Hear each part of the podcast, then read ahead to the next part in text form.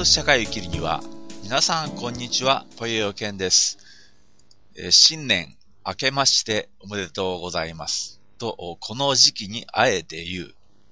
えー、今日1月の15日なんですよね。えー、俺の感覚ですとね、この1月の15日というのが、えー、ギリギリで新春ムードなのかなと。それでですね、えー、第2次野田内閣が、え、発足しましたけれども、えー、特にまあ言うことないですよね。なんかあのコメントする気分にすらなれないというかね。えー、野党も含めて今、とにかく政治が混迷しすぎてるでしょ。だからまあ全く見えないというところもあります。えー、政界再編が必要でしょうね。えー、ガラガラポンはどうしても今の状況だと必要だと思います。で、まあこの第二次野田内閣ですけれども、まあ一つだけね、えー、言っておきたいのが、田中えー、田中真彦の、まあ、ご主人ですね。えー、この人が防衛大臣になったんですけれども、えー、御年71歳と。これじゃあ、有事に対応できないだろうなと思います。えー、大体ね、あの、北朝鮮でミサイルを打ち上げてですよ、え、日本に到着するまで20分なんですよ。で、まあ、北朝鮮がまあ、ミサイルを打ち上げるのをまあ、確認するのは、まあ、大体アメリカの衛星あたりがですね、あミサイル上がったなと、まあそういうふうにまあ見つけるわけですね。発見するわけですよ。で、それを防衛省に連絡すると、日本のね。で、まあ防衛大臣がまあ寝てる時に叩き起こされるわけですわね。で、そこまででもうすでに10分ぐらい経ってるはずなんですよね。それでまあそれに対する対応策をですね、瞬時に判断して部下に伝えなければならないと。そういうことが71歳にできるでしょうかと。叩き起こされた瞬間にうだうだしてたらダメなんですよ。叩き起こされた段階でね、防衛大臣大変ですと。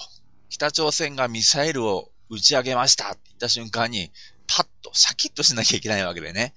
で、1分以内に判断して部下にこれこれこうやって対応してくれというふうに命令しなきゃいけないと。71歳、これとても無理でしょう。なんでこういう人を防衛大臣にしたのかというね、野田総理の感覚を疑うと。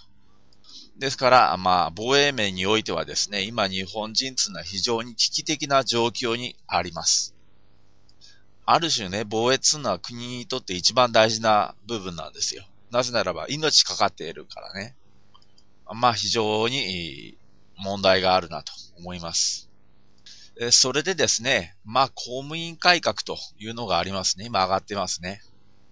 で、まああの、岡田さんがですよ、副総理になってですよ。それでまあ消費税を上げるというですね、目的を遂行するために、公務員の人件費削減というところにですね、まあ着手せざるを得ないとえそういう部分についてですね、え岡田副総理が詰めていくんじゃないかと。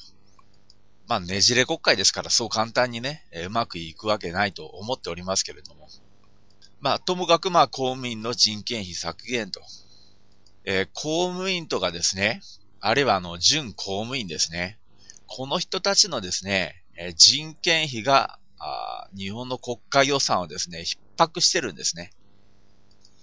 えだからまあこれをなんとかしようと。まあそういうようなことなんですけれども、えー、今年のね、え新成人、ね、二十歳になった人たちにですね、将来どんなあ職業に就きたいですか将来つってもほんの先ですけどもね、ちょっと先ですけども、えどういう職業に就きたいですかというと、公務員というのが第1位に上がってきていると。えそれでまあ俺は非常にまあ、気持ち悪さを感じるわけですよ。公務員って言ってもね、あの、例えばですよ、警察官になりたいとかね、消防士になりたいとか、そういう具体的なね、職種が登ってくるんだったら、え口から登ってくるんだったら、ああ、なるほどって納得しますわ。それはまあいいおまわりさんになってくださいとかね。そういうような反応しますわ、私もね。ところが、ただ単に公務員になりたいというのは、ただ単に安定して生活したいということでしょ。まあね、あの、格差社会ですからね。で、公務員が一番待遇が良くてね、え大企業に行ったってね、その大企業を倒産しかねないわけでしょ。オリンパスの問題とかもありましたけどもね。いつどうなっちゃうかわからないわけでね。えそうなると、大企業っていうのも不安定だと。だとするならば、公務員しかないんじゃないかって言って、で、公務員になりたいと。まあ、それはわかるんだけれども、冷静にこの社会を見ていった場合ですよ。民間企業に勤める人間よりも、はるかにですよ、公務員の人件費っていうのが今高いわけでしょ。非常に歪な構造になってるわけでしょ。で、公務員っていうのは公僕っていうふうに言いますわね。公僕っていうのは公共の奴隷という意味じゃないですか。公共の奴隷であるこの公務員がですよ、民間よりも高い給料をもらっていると。これはおかしいじゃないかという疑問がまず湧かなきゃいけないわけですがね。えよくね、あの、公務員の給料は民間に準ずるとかって言いますけども、民間に準じちゃいけないわけですわ。まあ実際のところね、今民間に準じるどころか民間よりはるかに高いんですけれども、まあいろいろテクニックを使ってね、彼らはあの給料を算定しますから、まあそれは横に置いといてですよ。ね、民間に準じちゃいけないんですよ。公務員の給料っていうのは。民間以下にしなきゃいけないんですよ。なぜならば公僕だからですよ。自分の収入というものを度外視しても、世の中、世の中、社会のために尽くすというのが公僕のあり方でしょ自分のことよりも社会のことを考えるという、そういう意識を持っている人間が公務員になるべきでしょところがですよ、ところが、今非常に不況でですよ。民間企業っていうのはなかなか収益を上げられないと。で、中小企業の倒産が、まあめちゃくちゃ多いわけですわね。それで失業者も多いと。で、自殺者も多いと。で、自殺者3万人っていうのがね、年間3万人っていうのが、一応この役所の発表している数ですけども、現実にはまあ10万人ぐらいいるでしょうね。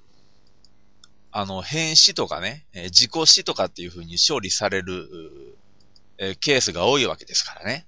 自殺だってはっきりわかんなきゃね、変死とかそういう風になっちゃうわけで。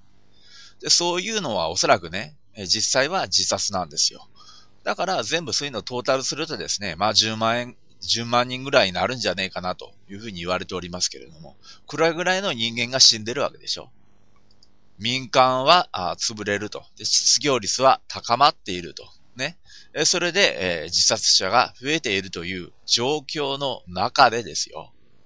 えー、自分たちだけ安泰ならば、それでいいじゃないかっていうね。そういう公務員が非常に多くなってるわけでしょ。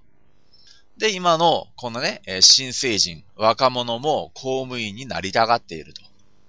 これは何か欠落してないかってことなんですよ。何が欠落してるかって、これ人間性が欠落してるでしょ。今ね、現実問題として、公務員による民間いじめ、官による、あの、官による民いじめというね、そういうような状況になってるわけですよ。民間企業の稼いだね、その収益からですよ。まあ、税金を取ってですね。で、それで、えー、官がね、役所が飯食ってるわけですから。で、自分たちはね、そうやって割り前をね、頂戴する立場でありながら、はるかに民間企業に勤めている人たちよりも高い所得を得ていると。これは泥棒ですよ。えきつい言い方だと思いますか？でもね、ここまで公務員を敵にする人間っていうのは、まあ多分今はね、大阪市長の橋本と俺ぐらいなもんですよ。みんなね、えー、公務員様をね、敵に回さないように回さないようにしてるんですよ。だから俺はあえて敵に回しますよ。流血事件になっても俺は公務員と戦う覚悟ですよ。公務員とはもう徹底抗戦しますから。誰も公務員に対してね、敵に回さないように、敵に回さないようにしてるでしょ。だから、俺一人ぐらいはね、まあ橋本さんみたいのもいるけれども、俺一人ぐらいはね、うん、戦う人間がいてもいいんじゃねえかなと思っております。自分たちの給料だけ良くってね、それで美味しいものを送って、で、たまに旅行でも行ってっていうことをね、まあ公務員がやってるわけですけれども、一方でね、えー、就職できなくて生活保護を受けたりっているわけでしょ？そういう人たちがね。で、そういう人たちを横目で見て、ああ、公務員でよかったと笑っていると。これはもう人間性が劣悪ですよね。もう人として終わってますよ、こういうのは。まあね、あの、俺は公務員制度自体が悪いっつってるわけじゃないですよ。社会主義者ですからね。最終的には全員公務員になればいいと思ってますよ。でも、このね、資本主義下における公務員っていうのは腐るんですよ。なぜならヤクザと同じだからですよ。民間の稼ぎをかすめるようなね、そういうようなことをやってるわけですからね。ヤクザと同じでしょえそういう奴らのね、人間性が向上することなんか絶対ないですから。絶対いい死に方しないですからね。まあ、いい死に方っていうのは、あの、えー、水死とかね、えー、焼死とか、そういうようなことを言ってるわけじゃないですよ。そういうあの、死に方っていうのは人間選べないですから、そういうことじゃなくて、まあ、どういう死に方をしようとね、死ぬ時に満足できるかどうかってことなんですよ。死に方は選べなくても、その自分の今までの人生振り返って納得するかどうかと。それが大事なんですね。で、どんなに貧しいね、旗から見てね、ああ、この人は恵まれない人生だったなとかね、あまり成功しないね、うだすな上がんない人だったなと思っても、その人自身がですよ、自分なりにね、精一杯ね、人に迷惑をかけないようにね、で、また、人の役に立つように生きてきたとするならば、その人は納得いくね、人生を送ってるはずでね。まあ仮にまあ病気で苦しんで最後はね、そういう形で死んだとしても納得して死ねると思うんですよ。で、天というのはね、大体その人間が納得して死ねるようにね、えー、導いてると。まあそれは思うんですね。そういうふうに俺は思ってるんです。それがまあ天の導きだろうと思ってるんですよ。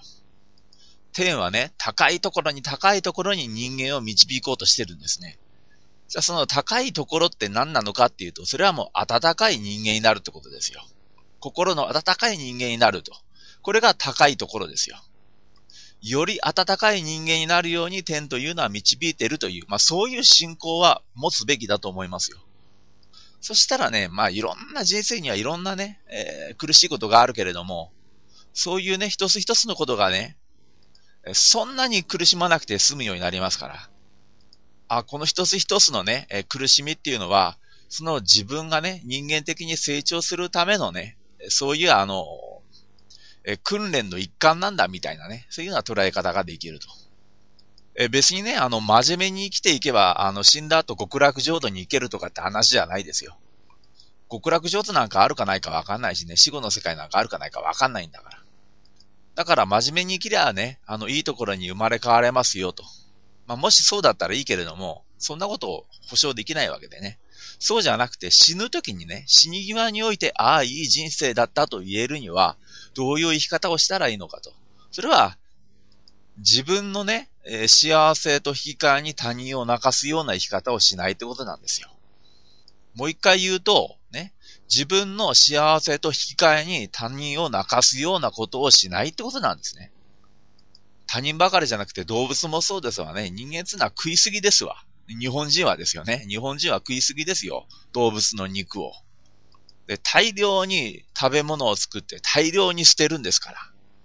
これは罰当たりますよね。